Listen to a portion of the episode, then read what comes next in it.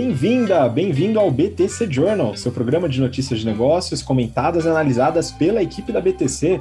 Meu nome é Gustavo Habib, eu sou instrutor de negociação e comunicação, e no episódio de hoje, hoje é dia 20 de janeiro de 2022, falaremos sobre Djokovic e Lacoste, aquisição da Activision Blizzard pela Microsoft, Clear Sale e um Equihire que ela realizou. A gente vai falar sobre PropTech construção com quinto andar recuperação judicial da Método Engenharia e resultados da Mitre. Por fim, a gente vai comentar sobre algumas tendências de mercado, o mercado vegano e a Beyond Meat. Falaremos sobre estratégia de marketplaces e também a carta do CEO da BlackRock para os CEOs das empresas que ela investe, com temas sensíveis, ESG e uma discussão sobre capitalismo de stakeholders. E para falar sobre todos esses temas aqui, estou com um convidado especial hoje, que eu espero que seja mais presente aí nos próximos BTC Journal, que é o Yuri Salomone, nosso instrutor de negociação e, e comunicação aqui da BTC também. Fala, Yuri, tudo bem? Um feliz ano novo para você. Oi, Habib, feliz ano novo para você e para todo mundo da BTC, os nossos ouvintes. Obrigado aqui pelo convite, né? Eu estarei mais presente durante esse ano é um prazer fazer parte dessa bancada para discutir em alto nível com os nossos ouvintes. Bora lá, Habib, que tem notícia pra caramba para a gente comentar hoje. Pois é, tem bastante coisa. Para você que está acompanhando a gente pelo YouTube ou pelo BTCcast, no seu podcast favorito, né? Deixa um comentário lá no vídeo do YouTube deste vídeo aqui, né? Sugerindo notícias, enfim, o que você queira que a gente comente, né? E a gente usa esses comentários para montar aí boa parte da nossa pauta. Olha só, os comentários da semana passada, o Caio Gonçalves, né, mandou parabéns pelo BTC Journal, sempre interessante de ouvir. Falem sobre a compra da Activision pela Microsoft. Com certeza, Caio, seu pedido é uma ordem, está aqui hoje. Lucas Barion, excelentes análises como sempre, poderiam comentar sobre a carta do Larry Fink e a contemplação dos temas sensíveis na agenda dos CEOs? Com certeza, aqui o último tema do episódio de hoje, Lucas. William Kazu, ótimo episódio como sempre. Poderiam comentar sobre a nova empreitada da Uber, o Uber Shuttle. Esse aqui ficou de fora, mas a gente deve comentar nos próximos episódios, William. E o Arthur Lisboa, fala BTC, poderão analisar as ações da Tetra Pak em um próximo episódio. Pois é, aqui, Arthur, a gente também está com a Tetra Pak no nosso backlog aqui para comentar, que é uma empresa bem interessante, tá? Então aqui a gente tem alguns comentários Yuri, é o seguinte, cara, eu tô voltando aqui pro ano, tô tentando me exercitar um pouco mais, e o pessoal da Insider Store, nossa parceira aqui, né, ajuda a gente com essa performance t-shirt, né, que eu uso aí para fazer meus exercícios. E o legal da Insider, Yuri, eu não sei se você conhece aí, você tem alguma camiseta, algum item do, da Insider, não? Ainda não tenho, Rabi, mas eu estou aguardando os meus presentes aí recebíveis para eu poder usar também. Pois é, pessoal, fica, fica a dica então, o Yuri está tá exigindo aí um presentinho. Mas é, realmente a tecnologia que eles têm é muito bacana, são camisetas anti-odor, tem proteção com raio ultravioleta, enfim, é bem interessante, muito leve para fazer esporte. Né? Então, essa performance t-shirt eu tenho usado, não sou nenhum grande atleta, né? Mas para mim funciona muito bem. Para pessoas que se exercitam mais do que eu, também funciona, que eu já fui atrás de alguns feedbacks, né? Então, para você que tem interesse aí em conhecer melhor os produtos, link na descrição e você tem um cupom especial, 12% de desconto nas compras no site com o cupom BTC12, beleza? Então usa lá. É, e também, para você que tem interesse em se desenvolver em business, né, mercado financeiro, é, buscar é, uma formação mais legal para alavancar sua carreira, para pegar as melhores oportunidades de mercado, ainda há vagas para o General Business Program da turma do primeiro semestre de 2022, tá? Não perde. A gente começou a turma de férias, né, que é o pessoal que faz o intensivão do GBP, começou essa semana. Finalizei com eles, Yuri, a disciplina de negociação estratégica. Então a galera está dominando os conceitos de poder de barganha, abate, na mapeamento de interesses, formação de coalizões, né, toda a parte de é, negociações multietapas, enfim. E agora eles vão começar uma parte aí de comunicação com você e também toda a parte de finanças corporativas. Aí o pessoal tá muito animado, né? Então você que tem interesse, o link também está aqui na descrição do episódio, tá? Bom, vamos lá então começar, né? Agora com as notícias de fato. É, a primeira notícia é do valor econômico. Lacoste reavalia caso de Djokovic que recusa a vacina. Essa daqui é a notícia. Você muito provavelmente acompanhou, pelo menos de longe aí, o embrólio em torno aí do atleta Novak Djokovic, né, de um esporte que eu gosto bastante, que é o tênis. Segundo a reportagem, a Lacoste declarou que deverá reavaliar o que aconteceu para que o tenista Novak Djokovic fosse deportado da Austrália. Tá? Então, vamos só colocar um panorama. Né? O que, que aconteceu? Às vésperas do Australian Open, um dos quatro grandes lãs do tênis, né, os maiores torneios do esporte, o Djokovic foi barrado no aeroporto. Motivo: não havia o comprovante de vacinação necessário para a entrada no país. Em contrapartida, ele tinha um documento que liberava o seu acesso para participação no torneio, documento esse que foi emitido pelo estado de Vitória. Nisso, ele foi para um hotel, ficou isolado até aguardar a decisão da justiça, que no final decidiu por cancelar o visto, né, depois de idas e vindas, cancelar o visto do tenista e ele foi deportado. Né? O negócio foi tão grande que até o primeiro-ministro da Austrália se manifestou, falando que as regras não deveriam ter exceção para atletas e tal. O ponto é o seguinte: o Djokovic nunca negou ou afirmou ter tomado a vacina. Ele sempre sambava quando era perguntado, né? Mas enfim, saindo desse aspecto aí da discussão da vacina, onde entra a Lacoste? Em nossos cursos, né, a gente fala sobre a associação secundária, lá na disciplina de marketing, que é o vínculo entre uma marca e o influenciador patrocinado. Quando uma empresa opta por associar sua marca com alguém através de um patrocínio, ela aproxima sua marca dessa pessoa e o público muitas vezes acaba associando as duas coisas. É, isso é bastante observado em pesquisas de mercado e, em muitos casos, afeta positivamente ou negativamente uma marca. Dessa forma, a estratégia de patrocínio pode mudar de acordo com a percepção do público em relação ao influenciador. O Djokovic ele ganha cerca de 30 milhões de dólares por ano de patrocínio, segundo uma reportagem da Exame. Logo, é de se pensar é, que uma empresa fatura bastante por essa associação. Porém, ela pode também perder muita venda no caso de um problema com essa pessoa. Alguns casos recentes que eu lembrei agora, antes do episódio, o Yuri até vai comentar um pouquinho com alguns também, que ele lembrou, é, que deram problema aqui, no caso que eu lembrei, foi do Neymar e da Gabriela Pugliese, né, que tiveram aí envolvidos com alguns escândalos e tal. Eu nem acabei entrando muito no detalhe desses dois casos, né, mas, enfim, abalaram bastante a estratégia de patrocínio de diversas marcas. Em relação à Lacoste, né, eu, não, eu não encontrei muita informação financeira, viu, Yuri? Mas no site tem um relatório de resultados de 2019 em francês. Olha que maravilha, né? Então eu treinei meu francês, que eu não sei falar, mas alguns números eu consegui sacar aqui. Então, a, a, empresa, né, então, sendo suíça, né, ela tem lá os resultados em marco suíço, que é um para um com dólar, tá? Então é a mesma coisa, mais ou menos. Vendas em 2019, 412 milhões de marcos suíços. Prestação de serviços, então eles colocam como se fosse um, um demonstrativo de valor adicionado, que seria um demonstrativo financeiro aqui contábil é, que a gente tem no Brasil, né? É, prestação de serviços, né? um custo de 109 milhões, salários 56 milhões e benefícios sociais 26 milhões. Né? Então, são alguns números né, do panorama aqui da, da Lacoste. E aí, Yuri, acho que você lembra de alguns casos também, né, de é, problemas aí de associações secundárias, não necessariamente problemas, mas casos em que isso deve ser analisado, né? Sim, Habibi. Eu queria citar dois casos aqui que foram bastante expressivos no ano de 2021, final de 2020. O caso da Anitta, né, no Nubank, ela recebeu cerca de 36 milhões de reais, ou está recebendo cerca de 36 milhões de reais, para associar a sua imagem ao Nubank.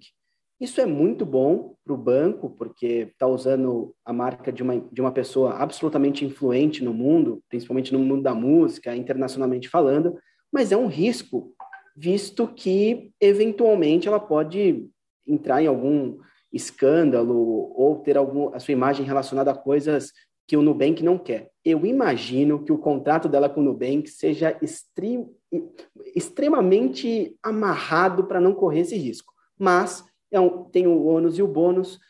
Então, nesse caso, teve bastante bônus, mas pode vir o ônus em breve. E o segundo, Habib, é o caso do Gil do Vigor, que ele participou da edição de 2020, do 2021 do BBB, uma edição super é, assistida, dado que estava em pandemia, todo mundo em casa, né?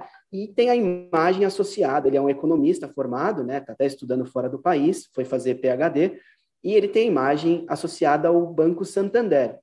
Então, duas pessoas aí para citar dois exemplos de imagens relacionadas a grandes empresas.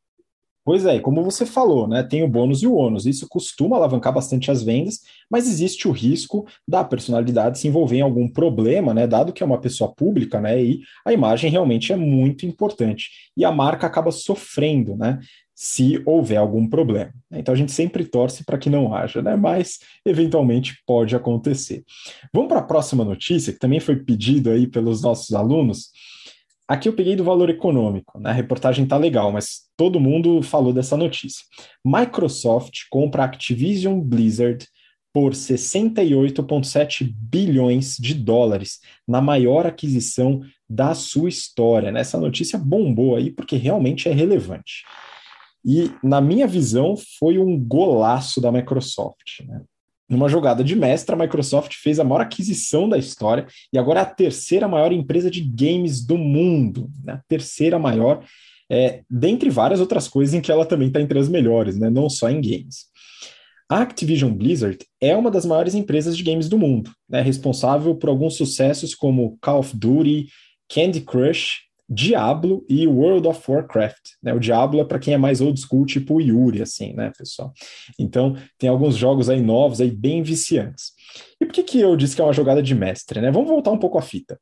Em 4 de novembro do ano passado, a gente falou aqui no BTC Journal sobre a Microsoft acertar na estratégia de diversificação de portfólio. Né? Não esquece de ver o episódio, vê depois. Diferente da Apple, por exemplo, muito concentrada no iPhone. Não que a Apple é, é, seja ruim ou esteja errada, né? mas é uma estratégia acertada na nossa visão aqui da Microsoft, de diversificação. Lá, a gente fala sobre a divisão de cloud virar a mais representativa na receita e ser a de maior margem operacional, tem 50% de margem operacional. E reduzir a dependência, né, diminuir um pouco essa dependência da parte de computadores e games, que tem uma margem operacional de 39%, um pouco menor. Né? É, logo, foi bom o crescimento de cloud. Com a aquisição da Blizzard, a Microsoft ela continua diversificada, aumenta a receita da divisão que estava diminuindo, né? então mantém aí uma boa diversificação, só que com um aumento na margem operacional. No episódio de 2 de setembro, eu analiso no detalhe alguns, algumas questões da Activision Blizzard, dentre elas os financials, né? E lá ela tinha, enfim, eu não, não vi se tem atualizado, mas lá ela tinha 42% de margem operacional.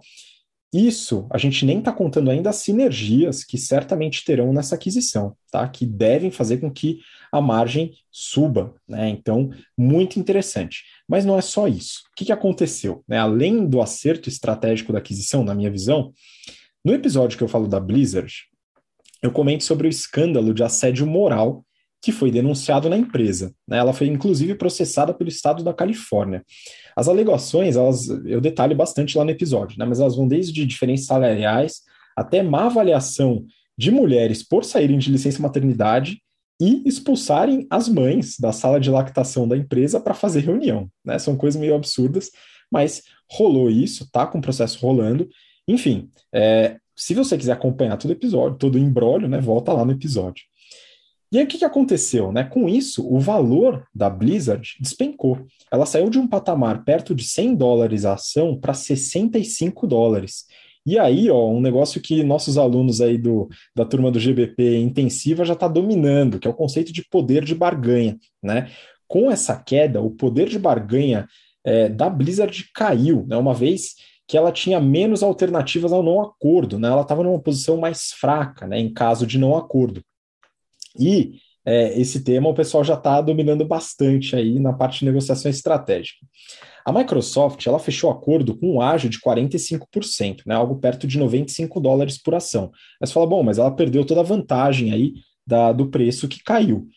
Não necessariamente, né? Então ela fez uma oferta maior, né? Conseguiu o controle da empresa, vai trabalhar nas sinergias. Mas olha só, se a gente pegar a ação hoje, que está mais ou menos 85 dólares, a empresa ainda assim negocia bem abaixo dos seus concorrentes. Né? Se a gente pensar em price to earnings, né, o preço-lucro, ela está em torno de 24 vezes. A Electronic Arts, que é uma das principais concorrentes e que é responsável por FIFA e Battlefield, por exemplo, negocia 50 vezes lucro. E a Take-Two, que é a dona da série GTA, da Rockstar Games e também da série 2K de esportes, está negociando a cerca de 32 vezes lucro. Né? Então foi um golaço da Microsoft, né? se torna agora uma das principais empresas de games do mundo, já era, agora mais ainda, né? diversifica a sua receita, aumenta a sua margem operacional numa divisão que estava responsável por uma margem menor e continua diversificada. Sensacional. Né? Bom, essa daqui foi a notícia da Microsoft, eu vou seguir aqui para a próxima notícia. Essa daqui é do Brasil Journal. ClearSale faz seu primeiro M&A, um Equi-Hire in Software. Então vamos lá. A notícia é bem rápida, porque a gente já falou da ClearSale no primeiro episódio do ano. Vale a pena ela conferir 6 de janeiro, tá? A empresa, ela desenvolve soluções principalmente para prevenção de fraude e está crescendo de forma bem interessante em diversos mercados, né? Então, se você não viu, né, entender um pouco mais dessa questão de prevenção de fraude, da ClearSale, dos resultados, volta naquele episódio, tá? O alvo da empresa, da aquisição, foi a Beta Learning. A Beta Learning é uma empresa de consultoria em tecnologia que desenvolve produtos e serviços personalizados para empresas como a própria ClearSale. Né? Tem também a Faber-Castell no seu, no seu hall de clientes, algumas outras empresas menores. Mas o objetivo da aquisição não é o produto da Beta, o que ela faz, mas é o time. Né? O interesse da ClearSale está na conquista da mão de obra de tecnologia, cuja demanda em 2021 foi de mais de 120 mil profissionais a demanda de mercado, e o Brasil não forma mais do que 50 mil. Então tem uma demanda muito alta que a oferta está tendo dificuldade de cobrir. Ou seja, a ClearSale ela pagou cerca de 40 milhões de reais pelos 110 funcionários da Beta, sendo 97 técnicos com experiência para integrar o time de tech deles. E isso vai fazer com que o time de tech da ClearSale aumente em cerca de 30%. Com isso, ela fornece é, para o desenvolvimento de novas, ela fornece o time né, é, para desenvolvimento de novas soluções, fortalece esse time e na sua maior aposta, que é o quê? A prevenção de fraude na subscrição de produtos. Por exemplo, solicitação de cartão de crédito online, assinatura do Netflix, linha de telefone pós-paga, dentre outros. Né? Então, quando você vai fazer a subscrição, uma assinatura, né, tem essa parte de prevenção de fraude e uma tecnologia envolvida. A ação da ClearSale, ela despencou depois do, do IPO. Ela saiu de um patamar de R$ 28,00 para cerca de R$ 8,30 e antes de ontem que eu tinha visto. Não está fácil para ninguém, né? Mas o segmento é bastante promissor, né? A ClearSale está se tornando um player bem relevante nessa parte de tecnologia antifraude. Vale a pena ficar bem atento. Beleza? Vamos para o próximo bloco aqui do BTC Journal. A gente vai falar sobre PropTech e construção. E a gente vai começar com PropTech. Eu odeio esse nome, viu, Yuri? Mas tudo bem, né? Como ele é bem usado, a gente tem que continuar usando. Essa notícia é do Neofeed. Quinto andar muda a identidade visual e quer ir além da transação. Yuri, conta um pouquinho para a gente o panorama da Quinto Andar. Vamos lá, Habib. Bom, antes de falar de mudanças, Primeiramente, vamos conhecer um pouco dessa empresa né, e construir um racional para fazer a nossa análise.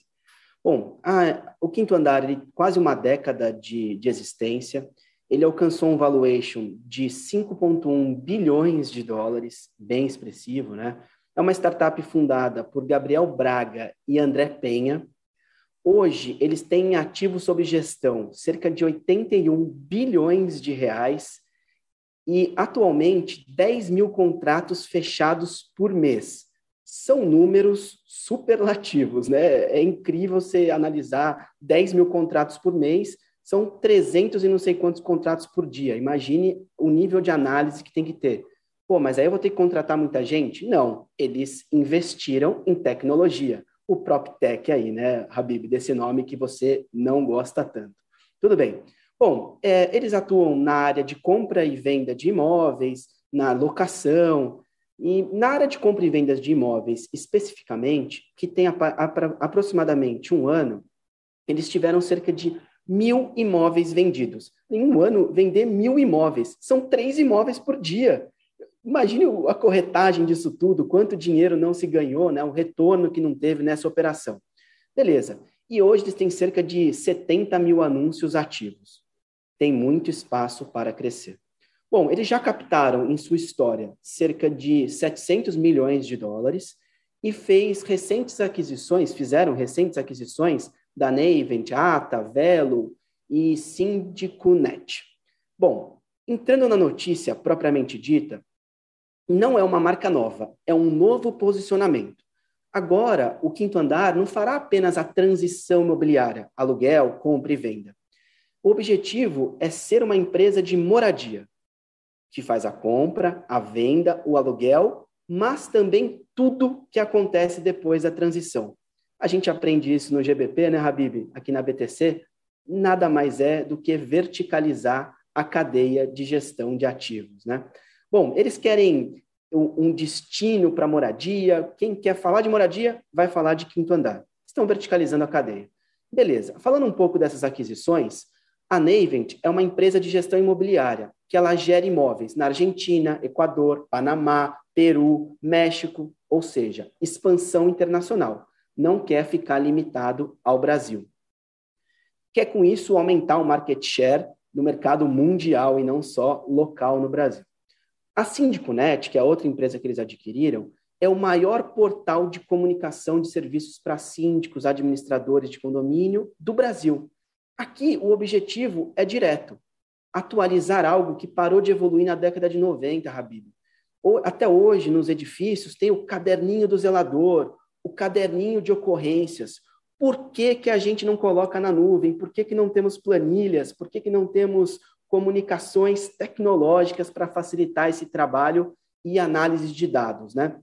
Bom, fora da gestão do condomínio, produtos financeiros, eles podem virar um banco aí, todo mundo quer virar banco, a gente fala, né? A BTC é o próximo a virar um banco aí, não sei qual é o, o interesse da BTC, mas tem espaço, todo mundo quer virar banco. E aqui, o, a oportunidade deles é antecipar os recebíveis de aluguel. Então, o Habib tem lá a sua laje corporativa na Vila Olímpia, em São Paulo, vale alguns milhões. Ele alugou por 10 anos aquela laje corporativa. Ele pode receber o dinheiro todo agora, óbvio, né, descontado de alguma participação que o quinto andar vai cobrar, algum risco, mas os milhões que ele vai receber em 10 anos, ele pode receber tudo hoje e aproveitar a sua vida aí viajando com todo o dinheiro no bolso, antecipando esse recebível. Bom, é, fora do âmbito financeiro, eles têm a criação de um marketplace físico. Por exemplo, contratar alguém para consertar algo, um vazamento na sua casa, pintar uma parede, arrumar um móvel, seja lá o que for. Aqui eu vou fazer uma crítica ao modelo, porque é super difícil gerir prestadores de serviço. Eu fiz algo parecido numa das empresas que eu trabalhei na minha vida e eu tive muita dificuldade. Tomara que o quinto andar tenha achado soluções para as coisas que eu não achei e acabei declinando do projeto na época que eu testei isso tudo. Bom, eles estão absolutamente em fase de testes, sem previsão de lançamento. Não querem captar mais dinheiro. E com uma notícia dessa, no fundo, no fundo, eles estão medindo a adesão do mercado ao que eles estão propondo como venda. Será que vai ter cliente querendo pintar a casa e vir querer contratar comigo? Será que tem cliente que precisa do serviço de para arrumar um vazamento e vai contratar com quinto andar? Será que tem gente querendo antecipar os recebíveis? Então, Habib, lá no SAC hoje, no sistema de atendimento ao cliente, será que tem alguém que recebeu ligação? Ou a quinto andar, eu me interesso em antecipar os recebíveis. Se isso aconteceu, se a ideia teve tração, muito provavelmente eles vão investir energia para poder colocar esse projeto para rodar. Anunciar algo e não colocar data temos que aguardar, porque alguma coisa tem. Bom, é, eles querem também mais, mais share de mercado no próprio Brasil. Hoje eles estão numa faixa de mercado de imóveis médios. Eles não estão nem nos, nos imóveis simples, nem nos imóveis mais sofisticados. Então, eles têm que achar soluções para entrar nesses mercados. Ok, é, com essa ideia de marketplace de verticalização da cadeia, aumento de share, expansão internacional, é, se enfiar em coisas financeiras, isso tudo associado à mudança de brand. Né? A gente aprende isso aqui na, no BTC, nas aulas de marketing, mudar a estratégia, mudar o posicionamento do produto. Boa sorte ao quinto andar, torço para que isso dê certo. Uma empresa brasileira, 5 bi de dólares, isso é incrível Parabéns aos fundadores, parabéns à estratégia e boa sorte nessa no, nesse novo posicionamento no mercado. Pois é, também desejo sorte, mas vai ter muita competência, porque tem muito ex-aluno nosso lá no quinto andar, o pessoal tá brilhando. Então continuem, pessoal. Mas em relação ao nome, viu, Yuri, só fazendo aqui uma ponderação aí do nome PropTech, para mim, PropTech é uma empresa que constrói uma casa numa impressora 3D gigante, tá? No caso da, do quinto andar, eu diria que pode ser mais um burocratec, muito bom. Inclusive, essa tecnologia de gestão de contratos automatizada é algo bem legal, tá? E vai ajudar bastante a empresa. Muito bom. Vamos continuar a próxima notícia, agora saindo um pouco de tech, né? Vamos um pouco mais para o tradicional. Valor econômico em crise, método engenharia pede recuperação judicial. Empresa tradicionalíssima aqui de construções complexas, Yuri, agora está numa situação difícil, hein? Tá difícil, Habib. Não tá fácil. Não sei o método que a método vai usar para se recuperar dessa, mas gostei. Vai propor algo. Trocadilho está aprovado. Trocadilho aprovado. Pode continuar.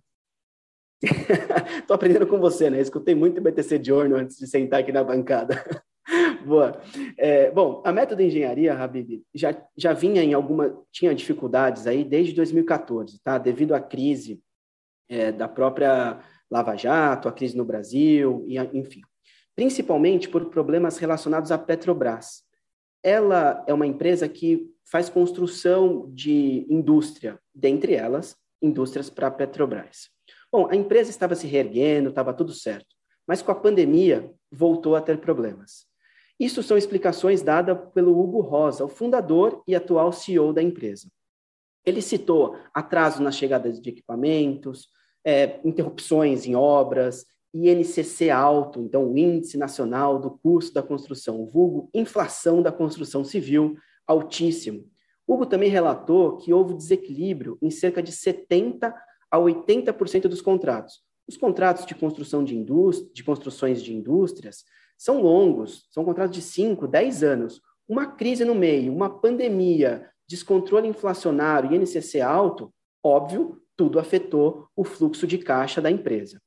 Com esse pano de fundo, Habib, sem conseguir arcar com as responsabilidades, ele teve que pedir a recuperação judicial. A partir disso, a partir dessa, desse pedido de recuperação judicial, ele vai ter 70 dias para apresentar um plano de recuperação. Atualmente, o passivo da empresa é de cerca de 565 milhões de reais. Parte disso são SPS. O que são SPS? Sociedades de propósitos específicos, cujas dívidas são garantidas pela companhia. Você não entendeu? Vamos lá. Eu pego um dinheiro no banco para construir um edifício. Se eu não pago um banco, se eu não pago o meu credor, o meu edifício passa a ser desse credor. Ele toma o meu ativo, dado a dívida que eu não arquei. É para isso que serve uma SPE. Bom, é, uma, uma dessas SPS é a Comperge, que é o Complexo Petroquímico do Rio de Janeiro, que é da Petrobras. Essa SPE deve cerca de 214 milhões de reais. Mas a expectativa é que o próprio fluxo de caixa desse negócio quite essa operação. Dos 350 milhões de reais que sobram, deverá ser quitado pelo próprio caixa da Método. Desses 350, 60 milhões de reais são imposto e 200 milhões de reais são dívidas bancárias. E aqui tem um problema. Em 2016, a Método passou por uma recuperação extrajudicial e negociou cerca de 74 milhões junto a cerca de 800 fornecedores. Bom, nossas turmas de férias aí estão acontecendo, como você relatou, Habib. Negociar com um é difícil, com dois é muito difícil. Imagine com 800, uma negociação multipartes com 800 fornecedores. Não é nada fácil. E aqui eu falo que é o problema, porque dentro desses 74 milhões de reais, parte disso era com bancos. Bom, desses 74 milhões, sobrou 12 milhões, cerca de 16%. O que, eu quero dizer aqui com essa análise? A recuperação extrajudicial foi boa pagou aí 84% do que devia, mas com a pandemia não conseguiu arcar com, com o finalzinho e construiu mais dívida. E aí, quando você tem algo grande, o tombo também é grande. Só para a gente finalizar aqui e entender um pouco aonde a método atua, ela tem algumas áreas de atuação. óleo e gás, infraestrutura, logística, mineração, edifícios comerciais e hospitais. Quando eu pego dentre esses cinco, quatro foram altamente impactados com a pandemia. Então, de fato, deve ter tido grandes problemas de pagamentos. E, por fim, vamos analisar a receita histórica dessa empresa. Eu pulei alguns anos aqui, mas para comparar, 2014, ela teve 1,6 bi de reais de receita bruta, né? 2017, 314 milhões. Reduziu demais, teve uma queda aí depois da 2014, da, da briga, da crise, enfim, e construindo para Petrobras, para Petrobras, teve grandes problemas. Já em 2019, com a recuperação, chegou a 1,2 bilhões de reais de receita. Em 2020, precisando de caixa, precisando fortalecer o caixa, ela chegou até a protocolar um pedido de IPO, mas perdeu a janela e não conseguiu captar o recurso. Está em franca dificuldade, torço para que a método se recupere e que a recuperação judicial funcione. Devo, não nego, pago como puder. Que esse como seja possível e arque com esses credores que estão aguardando seu rico dinheirinho. Pois é, né? uma empresa extremamente tradicional e é um mercado né, que exige uma alavancagem muito grande. A gente já falou bastante aqui sobre algumas incorporadoras, construtoras e a questão do descasamento de caixa, necessidade de você realmente alavancar os seus projetos e calcular bem o retorno desses projetos. Né? Inclusive, esses temas né, de cálculo de valor presente líquido, taxa interna de retorno, né, alavancagem de projetos, é, fluxo de caixa, ciclo de conversão de caixa, você já sabe aonde você aprende, né? Se você quiser fazer a gestão de grandes obras e grandes, e grandes projetos e mostrar belas planilhas e estudos, né, para ter a melhor decisão possível, já sabe, se inscreve lá no GBP, General Business Program, link na descrição. Enfim, saindo desse pequeno jabá aqui, vamos seguir para a próxima notícia, Yuri. Peguei aqui também do valor econômico. Lançamentos da Mitre crescem 66,2% no quarto TRI e somam 1,1 bilhão de reais. Vamos lá, Yuri, você conhece a Mitre já de longa data, vamos analisar um pouco desses resultados mais recentes. Sim, Habib, conheço a Mitre aí desde 2014, 2015, quando alguns colegas foram estagiar na empresa, hoje são é, pessoas é, em altos cargos dentro da empresa, né, construíram essa história. Mas lá em 2014, 2015, muitos dos meus colegas de faculdade, para quem não sabe, eu sou engenheiro civil de formação, formado aqui pela Poli, e muita gente foi trabalhar nessa, nessa construtora, e na época eu não conhecia muito bem, fui estudar sobre ela. Para entender um pouco da história, é, a construtora ela é uma construtora e incorporadora paulista do estado de São Paulo, ela puxou a fila dos IPOs em 2020, Habib. Ela foi a primeira oferta pública do ano, em fevereiro de 2020, e levantou 1,18 bilhões de reais. Bom, a ação foi precificada na época no valor máximo, o que demonstrou um grande apetite do investidor pelos papéis da companhia. Lembrando que em fevereiro a gente ainda não sabia exatamente o que era a pandemia, estávamos ouvindo apenas alguns rumores, né? Tudo fechou ali em março de 2020. Bom, ela lançou um total de 1.536 unidades no quarto trimestre de 2021. Como a, a própria, é, o próprio título da reportagem diz, 66,2% de aumento em relação ao quarto TRI de 2020, né? Então, ano, trimestre contra trimestre, ano contra ano. E somou 1,1 bilhão de reais em VGV, valor geral de vendas. Teve uma venda bruta que saiu de 317 milhões de reais para 353 milhões, teve um crescimento expressivo, uma venda líquida que subiu 11% no comparativo anual, e vale ressaltar que no último trimestre de 2021, ela entregou apenas um empreendimento. Durante o ano foram 10, mas no último trimestre apenas um. E isso pode ter impactado um pouco a análise dos analistas, dos bancos, as pessoas que é, te orientam a investir ou não em determinadas empresas, né? Bom, ela somou 1,8 bilhões em VGV e a venda bruta em 2021 foi de 856 milhões e 600 mil reais. é muito dinheiro, quase um bi aí de faturamento em venda bruta, né? Ela teve um crescimento de 19,6% se comparado a 2020, uma venda líquida em 21 de 732,7 milhões de reais, então cresceu 20,6% se comparado a 2020, e abriu capital no topo da faixa. Quanto foi isso? R$ 19,30 por ação. Hoje, ah, no dia, do no dia da, da gravação do episódio, de 19 de janeiro, a ação dela está rodando cerca de R$ 6,77, praticamente um terço, né? dois anos após a IPO.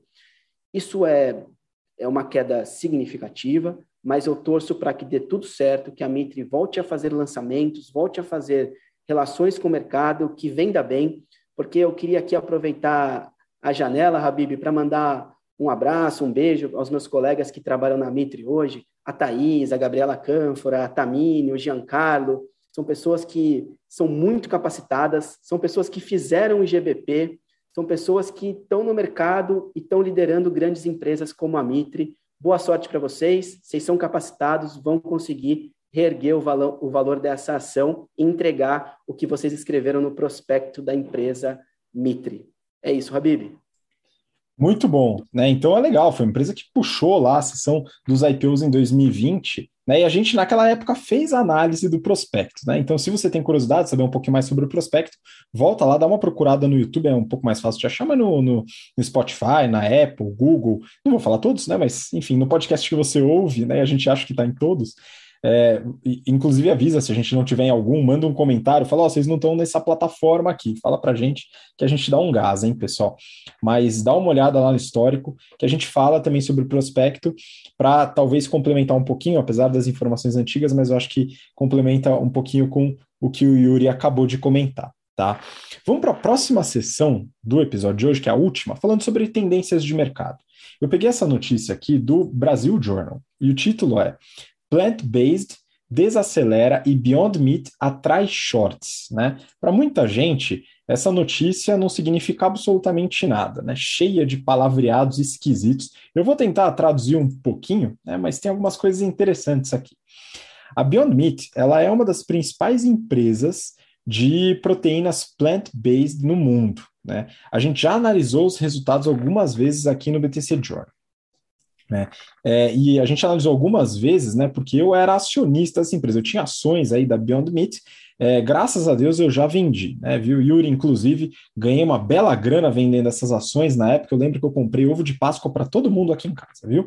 Enfim, mas é, voltando, né, não sou mais acionista, mas a matéria fala sobre o aumento das posições shorteadas, né, ou seja, investidores que apostam na queda das ações da empresa, né, através de algumas ferramentas que lá no outro programa do BTC Cast, BTC Money, a gente também fala, né, que como apostar contra, né, como fazer posições em short, que é é mais ou menos um sinônimo. Você tem algumas ferramentas, algumas possibilidades de fazer isso, através de opções, aluguel de ações, etc. Essas posições, elas hoje correspondem a 42% do free float. Né? O free float é o total de ações em circulação na bolsa ali da empresa. Isso é uma posição bastante relevante de short, né? Então, pode realmente dar um problemão para a empresa e para os acionistas. Esse movimento ele vem sendo liderado por Jim Chanos, que é um famoso investidor né, por suas é, estratégias aí de short selling, que justamente apostar contra. Na visão dele, a Beyond Meat ela deixou de ser uma empresa de growth. Né? Apesar do mercado de proteínas vegetais ter uma boa perspectiva de crescimento, ele acredita que não é o caso especificamente da Beyond Meat, apesar de algumas ações interessantes como, por exemplo, ações de parceria com o KFC na criação do nugget vegano e com o McDonald's com o McPlant, também de hambúrguer vegano. Então, algumas ações foram bem positivas, porém, na visão do Jim Chanos e outros que estão fazendo esse short selling, é, a Beyond Meat está perdendo um pouco da sua, do seu protagonismo no mercado de proteínas vegetais. E aí eu trouxe aqui alguns resultados da empresa. Ela liberou os resultados do terceiro trimestre de 2021 e eu peguei aqui a receita, que foi uma das preocupações. A receita líquida da empresa no terceiro TRI foi de 106,4 milhões de dólares. Foi um aumento de 12,7% em relação ao mesmo período do ano anterior. A questão é, teve aumento? Teve. Só que esse aumento não está num patamar que justifique um valor de uma empresa de alto crescimento. E esse é o grande problema.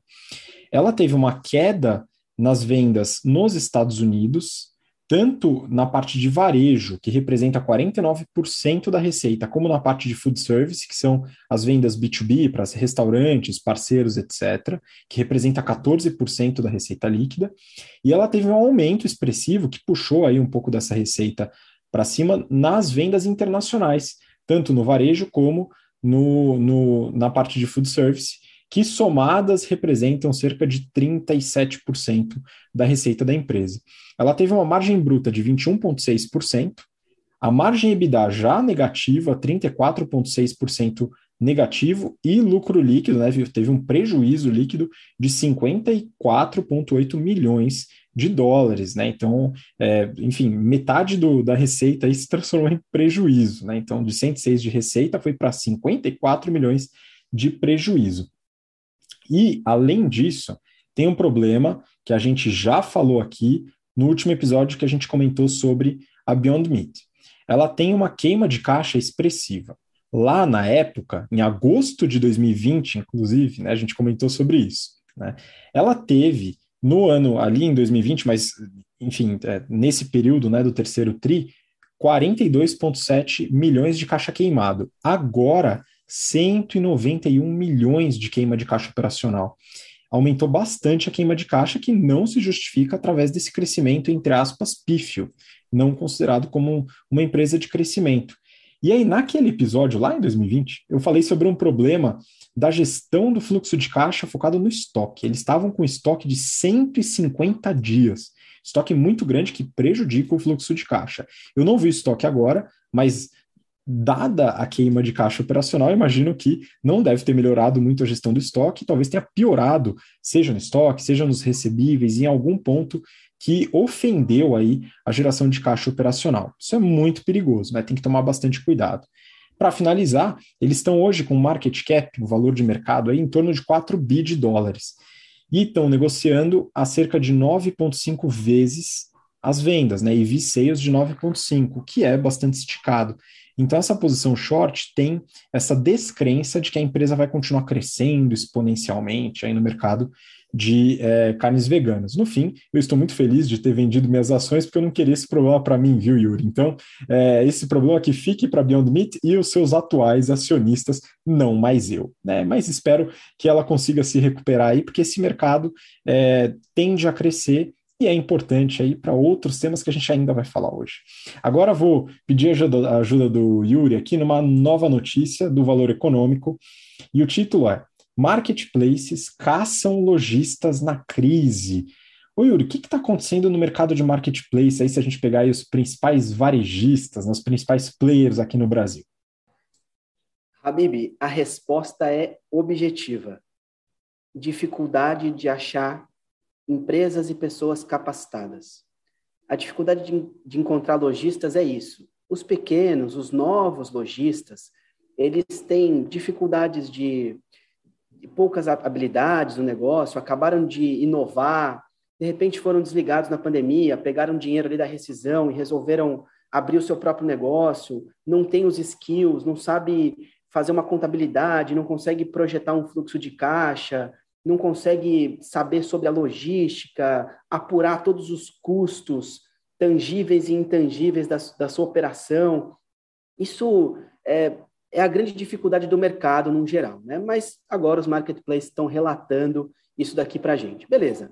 É, esses pequenos lojistas, pequenos novos lojistas ou antigos lojistas pequenos, eles têm dificuldade de crédito no mercado, por exemplo eles têm um custo alto de capital, eles são mais suscetíveis a crises. E apesar de tudo isso, por o Brasil ter um varejo pulverizado, essas plataformas vêm buscando esses lojistas. Habib, cerca de 20 a 30% dos lojistas não sobrevivem no primeiro mês de operação. Isso se deve basicamente à não capacitação. Bom, uma alternativa usada pelas grandes plataformas de marketplace é usar, por exemplo, o próprio recurso para funding dos lojistas, emprestar o dinheiro para ver se o cara vai. Mas emprestar o dinheiro por emprestar o dinheiro não resolve, porque se ele não tem a capacidade de gestão, como que ele vai gerir um dinheiro que foi emprestado ali e devolver no tempo e acordar com, com essa grande plataforma? Bom, para sobreviver, as plataformas, e aqui é uma, uma informação é, validada pelo valor econômico, essas plataformas aumentaram as taxas de comissões e reduziram os subsídios de frete. De acordo com o Leandro Soares, que é o diretor de marketplace da Magalu, que é, fez aqui, é, participou também dessa entrevista, ele diz que o apoio dado ao lojista tem como meta retornar em benefícios ao consumidor e não como garantir uma ajuda que tenha esse efeito, enfim, ajude o lojista efetivamente. Mas muitas vezes esses lojistas usam esse incentivo para suprir uma eventual dificuldade ou limitação que ele tenha, seja de gestão, seja de caixa. Há períodos, por exemplo, que determinados segmentos são mais afetados pelo câmbio. Pensa alguém que vende, por exemplo, capinha de celular, é um lojista de marketplace, está importando da China e o dólar aumentou 20%, 30% de um mês para o outro. Bom, lascou tudo. Ele não tem mais a capacidade de pagar o que ele comprou lá atrás. E se ele não fez o pagamento inteiro, quando você importa, é, você paga, geralmente, nas negociações comerciais de importação, principalmente de porto, eu fiz uma recentemente, posso dizer como funciona, você paga 50% no embarque da, da mercadoria e 50% no desembaraço do porto. Então, é, é muito dinheiro. Você tem três, três meses, são 90 dias de diferença entre pagar 50% e pagar os outros 50% isso pode comprometer o seu fluxo de caixa. Se você não estiver preparado para um eventual descasamento de câmbio, você pode se complicar. Bom, tem casos de lojistas que atrasam a entrega, aí são multados pela plataforma por não terem o um produto ou por não organizarem a cadeira logística. Isso tudo gera uma complexidade para essas grandes plataformas que pode ocasionar um problema no futuro. Enfim, algumas plataformas, como a Americanas, por exemplo, oferecem cursos de capacitação, assim como oferece crédito. O Mercado Livre oferece linha de crédito, associado, atrelado aí ao fluxo de caixa. Então, o Mercado Livre é assim: eu fui anunciei meu produto. Olha, eu te dou crédito. Se você vender o produto no futuro, só que eu vou ficar com 10% do seu fluxo de caixa futuro. Pô, o cara já não tem margem, já está com dificuldade de crédito. E ainda a plataforma vai e consome a parte do pouco dinheiro que o, que o lojista novo ganha, começa a dificultar essa relação. Então, é, na, na negociação comercial fica difícil. Só que vai lá negociar com o Mercado Livre e pedir uma exceção. Vai negociar com uma Americanas, que é uma empresa gigante. É super difícil. Enfim, aqui vale uma crítica minha ao negócio, tá? É importante que essas plataformas ofereçam de fato essas capacitações técnicas aos lojistas do marketplace. Ajudem eles a sobreviverem. Pô, um número de 30% de quebra no primeiro ano é muito expressivo. Aqui há uma oportunidade de negócio e vocês, grandes plataformas de marketplace, podem ajudar com isso. E aqui fica a dica. Quero mandar um abraço para o Felipe Casita, é um amigo meu de longa data, ele é o atual diretor de marketplaces e novos negócios da Lojas Marabras. Casita, aproveita a oportunidade, estuda essa minha dica aí, hein? Inclusive, Habib, essa, essa ideia, essa premissa, né, da, da sua próxima notícia, o fato de trazer valor para todos os stakeholders da cadeia. Então, nesse caso, incluindo os lojistas.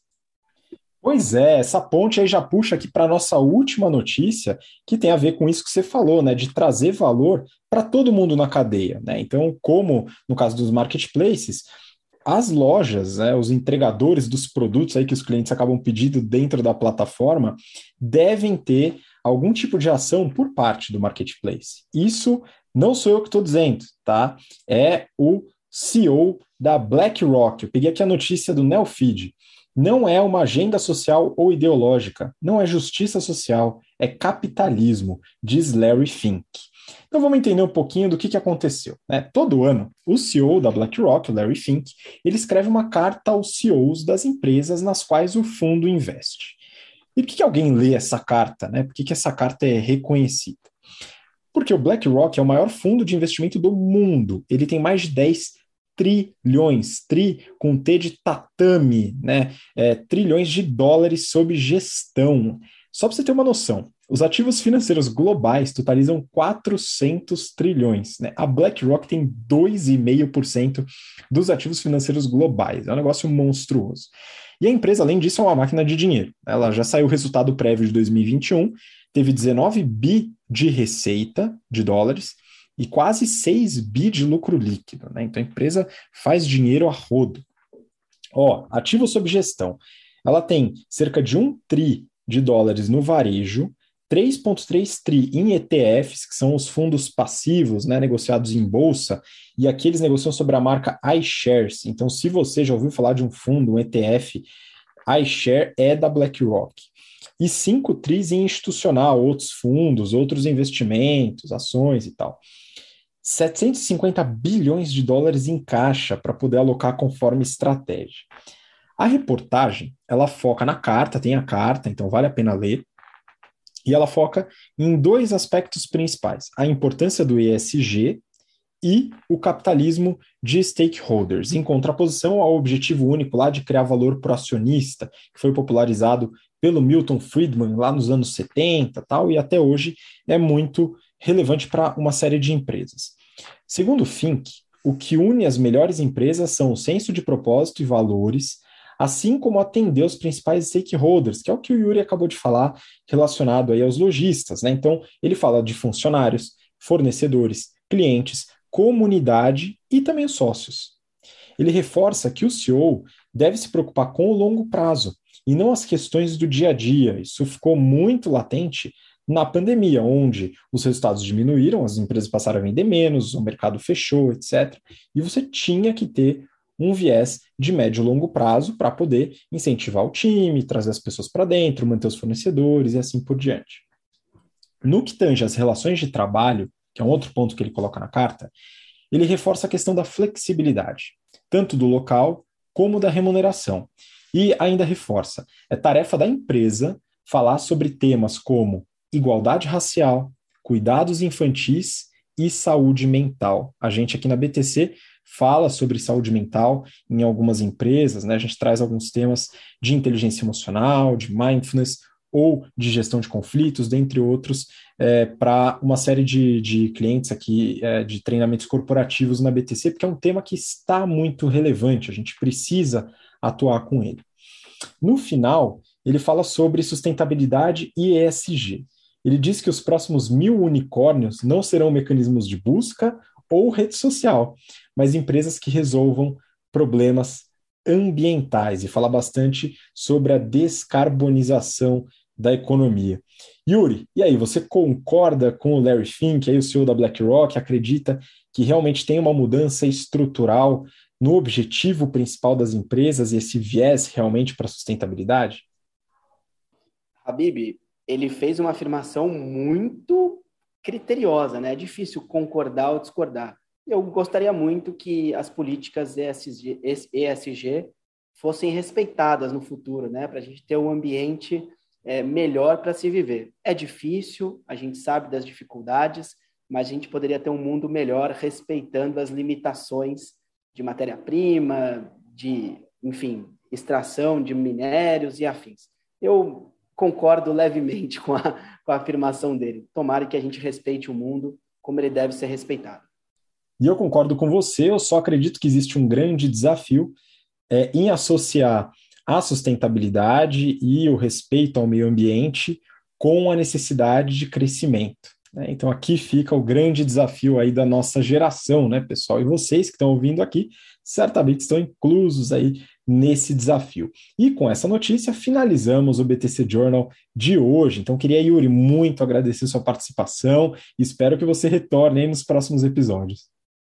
Obrigado a você, Habib, obrigado à equipe BTC pelo convite. Estarei aqui sempre que possível. Se eu tiver agenda para gravar, estarei com vocês. É um prazer, como eu disse no começo, discutir em alto nível, poder falar das grandes empresas, das grandes mudanças e o que vai guiar o nosso futuro e até mesmo os nossos pitacos, né? Depois de um ano, depois de dois anos, a gente teve recentemente, há dois, três episódios atrás, a análise, né? A retrospectiva, e você vê o que você comentou se concretizou, né? Então, isso é muito bom. E o que não se concretizou também, por quê? O que, que eu pensei lá atrás? Qual foi a premissa que eu usei para o raciocínio que não se concretizou? Enfim, são várias análises, são várias dificuldades, mas contem comigo aqui para os próximos episódios. Estou junto com vocês. Muito bom, fico feliz e agradeço você que acompanhou a gente até agora, pelo interesse e pela paciência. E a gente se vê, claro, na próxima semana. Um grande abraço, até lá. Tchau, tchau.